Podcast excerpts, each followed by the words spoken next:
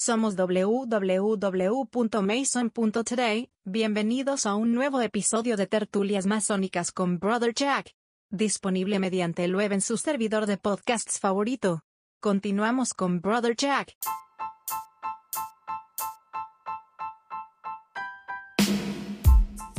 Ok, Denise.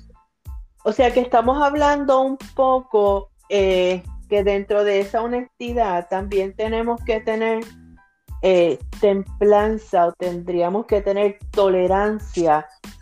eh, un poco también uniendo lo que dijo el hermano ya casi un momento, de que si todos tenemos un pedacito de la verdad, por lo tanto yo no puedo tenerme, abrogarme el monopolio de la verdad, pues tendríamos que echarle mano a lo mejor a otra de esas eh, características éticas que debemos tener como masones, que es la templanza o la tolerancia.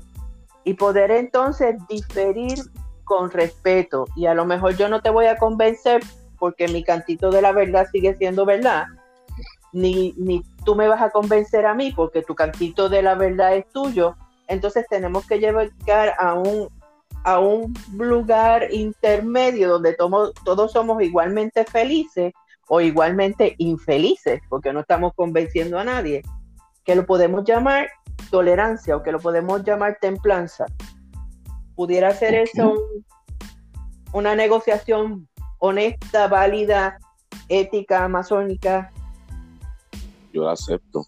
Bien, voy a, voy a poner un ejemplo. Un ejemplo hipotético. Si ustedes tienen un jefe, un maestro de logia, un- un- una persona familiar bien, cerca- bien cercana, que es una persona que aunque tú le ves las, las buenas, tratar de ver buenas intenciones, te das cuenta que esa persona utiliza su poder, su posición, independientemente cuál sea, para explotar a los demás y tú lo sabes, tú te mueves, tú has hecho movimiento y te das cuenta que no cambian las cosas que deberías hacer. Eso apl- aplicando en el trabajo, aplicando en logia. Y si nos vamos en la ética masónica, vamos, porque eso se da mucho en logia. A ver, Respondiendo a eso, eso es una situación que pasa muchísimo, no solamente en logia, pasa en el ámbito laboral también una cosa increíble y a veces uno se aferra fuerte porque adquiere de eso del trabajo sustento y en logia a veces el sustento que estamos hablando, el salario que recibimos, lo conocemos muy bien los masones, así que se da que nos agarramos a un lugar que tal vez no sea el más, el, el, el, el, más sano para nosotros, pasa muchísimo. No obstante, nosotros teniendo un poco de luz, tal vez debamos mirar como que sea nuestra obligación si tenemos la habilidad. ¿Entiende lo que estoy diciendo, por favor? Obligación, si tenemos la habilidad de tomar el taller al cual nos hemos acercado y dejarlo mejor, aunque no veamos cambio, siempre hay efecto, siempre. No estoy en un taller porque el taller esté por mí solamente. Estoy en un taller porque soy un maestro libre, muy importante y subrayo, libre, el cual puedo viajar. Ya he conocido lo que debo conocer, puedo viajar a otros talleres. Si no puedo mejorar el taller donde estoy, es que pues no es mi taller. Es así de sencillo y no debe haber animosidad ni del taller ni del masón libre de buscar otro taller porque no tiene la habilidad de trabajar ese taller. Pero vamos a un paso más profundo para mí, pienso. Mi persona, y escucha bien, por favor, mi persona solo tiene una obra maestra, una. En este caso se llama Héctor Lee.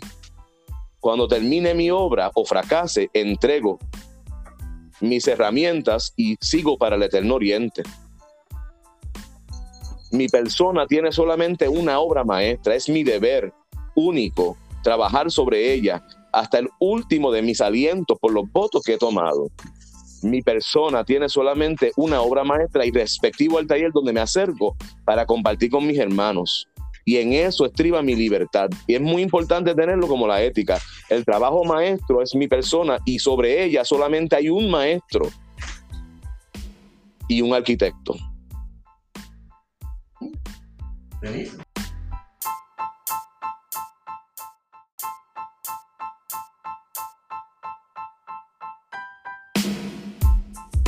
Y es lo que nosotros pretendemos que sea nuestra filosofía de vida como masones. Y es mejorar el macro, perfeccionando el micro, donde el micro somos nosotros mismos. Nosotros no podemos pretender mejorar la humanidad, mejorar la sociedad, mejorar la comunidad si nosotros como personas no nos mejoramos a nosotros mismos. Eh, y, un poco hay otras filosofías eh, religiosas o filosóficas eh, que nos exponen eso, que nosotros tenemos que mejorarnos nosotros y a través de nuestro ejemplo, a través de nuestra vida, a través de lo que hacemos día con día, es que mejoramos las demás cosas. No podemos pretender señalar la paja en el ojo ajeno cuando nosotros vivimos con una viga todo el tiempo en nuestra vida. Así que mejor es refinar esa viga que tenemos en nosotros, a ver si la pajita que está en el otro se disipa. No somos una logia, sino un conjunto independiente de maestros. Búsquenos en la web mediante www.mason.today. Continuamos con tertulias masónicas con Brother Jack.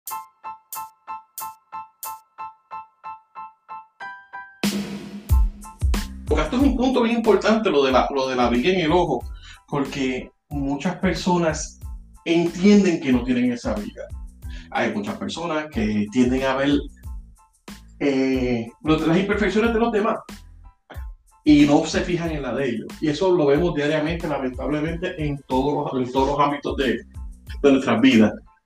Y uno dice, ¿y qué yo hago? Porque está el que, está el que se, se, deja, se deja ayudar y el que no se deja ayudar. Porque yo entiendo que la salvación es individual, eso está perfecto. Y entonces si trato de a esa persona, me voy a ver como si yo estuviera obligándolo a hacer X o Y cosas que esa persona no quiere. O sea, que es como una contradicción, digo yo. No sé, arrójeme luz.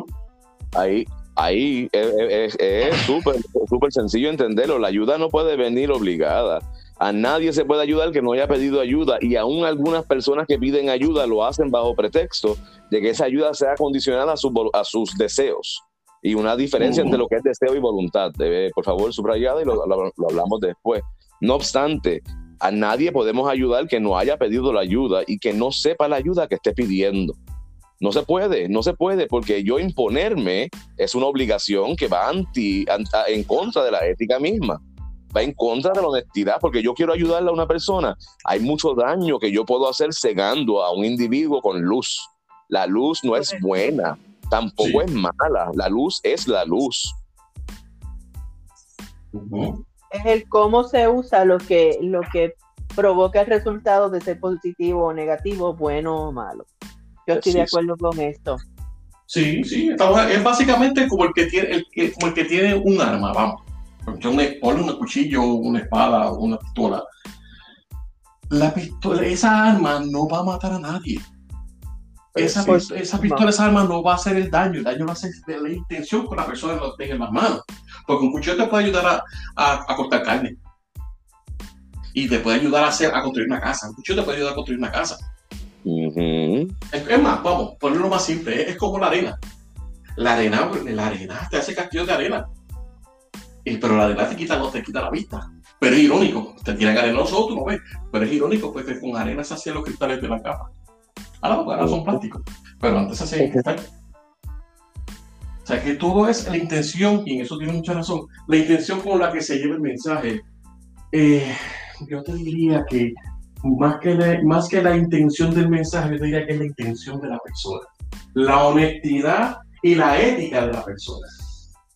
Porque si tú tienes una, una moral alta o, una, una, o uno, unos principios que te, que te determinen como persona, yo te diría que la situación fuera diferente. Por eso es que yo en uno de los, de los podcasts mencioné que hay masones y mandí. Porque son personas, son personas que llevan completa, una moral completamente buenísima. Genuinamente. Y no conocen, y no conocen los caminos de la masonería. Sí. Yo, conozco gente, yo conozco gente que, que, nunca ha ido a una iglesia, que no saben lo que es una iglesia, y tienen mejores sentimientos y mejores formas de ser que muchas personas que yo conozco que se pasan en una iglesia metido. Claro. Pero vamos a, vamos a entender también las imitaciones y las atracciones. Eh, nosotros siempre vamos a hacer atraer, bueno, vamos, vamos un paso más atrás. Primero, hemos escuchado muchos sobre una frase que es, no existen las casualidades, sino las causalidades. Es muy importante, esto no es una frase que se dice cuando pasa algo cool o algo bueno o algo maravilloso. De hecho, para mí siempre es algo maravilloso. La realidad es que esto va intrínsecamente en que nosotros imantamos con cada movimiento y pensamiento lo que nos hace falta experimentar en esta cosa que tal vez podemos decir que es un simulacro de la realidad que experimentamos. Y si nosotros entendemos la realidad como una cosa que debemos experimentar, donde estamos lo hemos programado nosotros mismos y debemos entender por qué estamos ahí, qué es lo que me me urge aprender de esta situación. Y cuando entendemos que estamos en una situación como la que hemos descrito a lo largo de, esta conversación, que tal vez no nos guste o nos incomode, hay que ver, espérate, ¿qué es lo que yo, para qué yo me metí en esto? Porque no es un accidente, no es una casualidad, no fue un ups. Esto fue importante. Estás aquí por una razón. ¿Cuál fue? Aprende la lección porque si no te veo en esta misma situación mañana, en otro lugar y con otras caras. No existen casualidades. Sí, eso me, recuerda el libro El Manual de Guerrero de la Luz de Pablo Coelho. Una de las páginas dice, un guerrero de la luz a menudo repite la prueba que ya pasó, que ya hizo. No es porque sea torpe, sino porque no ha aprendido la lección. Ya, preciso. Buen mensaje. Eh, mira, de pronto parte de nuestro crecimiento personal y todo, y, tenemos que partir de la premisa de que cada uno estamos en una etapa distinta de ese crecimiento personal, moral y espiritual. El primer, eh, el primer paso de ese crecimiento es reconocer que tenemos una viga en nuestro ojo y que dejemos de estar mirando hacia afuera, mirando la pajita del vecino y mirar hacia adentro muchas veces, la mayoría de las veces, es mucho más difícil, mucho más doloroso, mucho más intenso, mucho más consumidor de energía el perfeccionarnos a nosotros. Por una razón bien sencilla. Trabajar con nosotros mismos constituye en efecto trabajar. Señalar los defectos del otro lo único que toma es sacar el dedito y apuntar para el frente. Y eso no te consume ninguna energía. Así es que el universo trabaja en términos generales con un bajo consumo de energía y eso es física y química elemental. Así que es muchísimo más fácil apuntar con el dedito al, al vecino que fijarse en los otros tres o cuatro dedos que nos están apuntando hacia adentro. Escuchaste un episodio del podcast Tertulias Masónicas con Brother Jack, producido desde Mason.today. Somos un conjunto independiente de maestros masones, unidos por la fuerte convicción que la investigación masónica presta luz para resolver el conflicto y elevar la conciencia. Nos escuchamos durante la próxima publicación de Mason.today.